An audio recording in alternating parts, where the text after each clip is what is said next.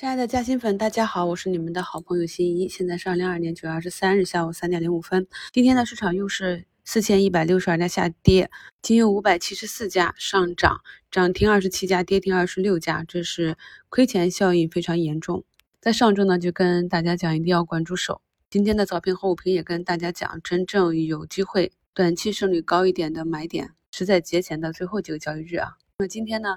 板指放量走出这样一个阴线，下周大概率还是有下行再踩新低的一个可能。而且呢，我们的板指啊，由于权重股护盘，其实小盘股已经跌得比较惨了。今天就给大家讲解一张图啊，这个是上证指数的月线图。那么这根红线呢，我也是画了好多年了，一直在这里啊。我们可以看到，这根红线呢，是我连接了2005年、2014年、2018年的底部画出的一根红线。上一次呢，指数刺穿这个红线，就是在今年的四月份。随后呢，两个月的上涨阳线，在几乎要收复所有均线的时候，又拐头朝下，被上方的均线压制啊。那么本月已经是第三个阴线，这个位置还是一个比较强有力的支撑啊。那么去看一下，大概的点位呢，就在三千点整数关卡附近。所以下周呢，要走出一个阶段性的市场底部，我们首先是看三零五零到三零九零这个区域。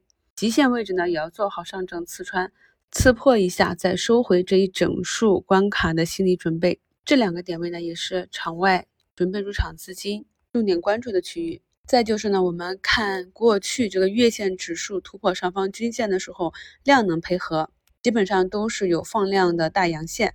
所以呢，在过去每次冲关的时候，我也跟大家讲，我们要关注两市的量能。所以回到日线级别，上证指数何时能够止跌企稳？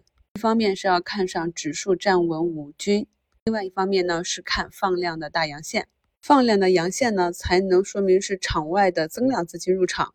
这几周对于绝大多数投资者啊是非常的难熬，仿佛呢又回到了四月底那段市场去寻找市场底的摸底阶段。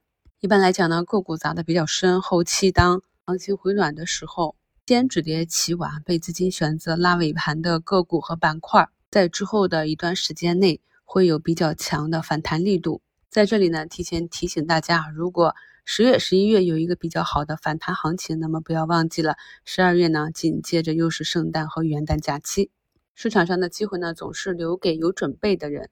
如果我们在这一波的周期里对自己的操作不够满意，那么可以复盘思考一下，在接下来啊下一个周期里面，我们怎样去操作，才能够避免大的回撤，获得更好的收益。朋友们点击我的头像进入主页，就可以找到明晚八点到九点的专享直播。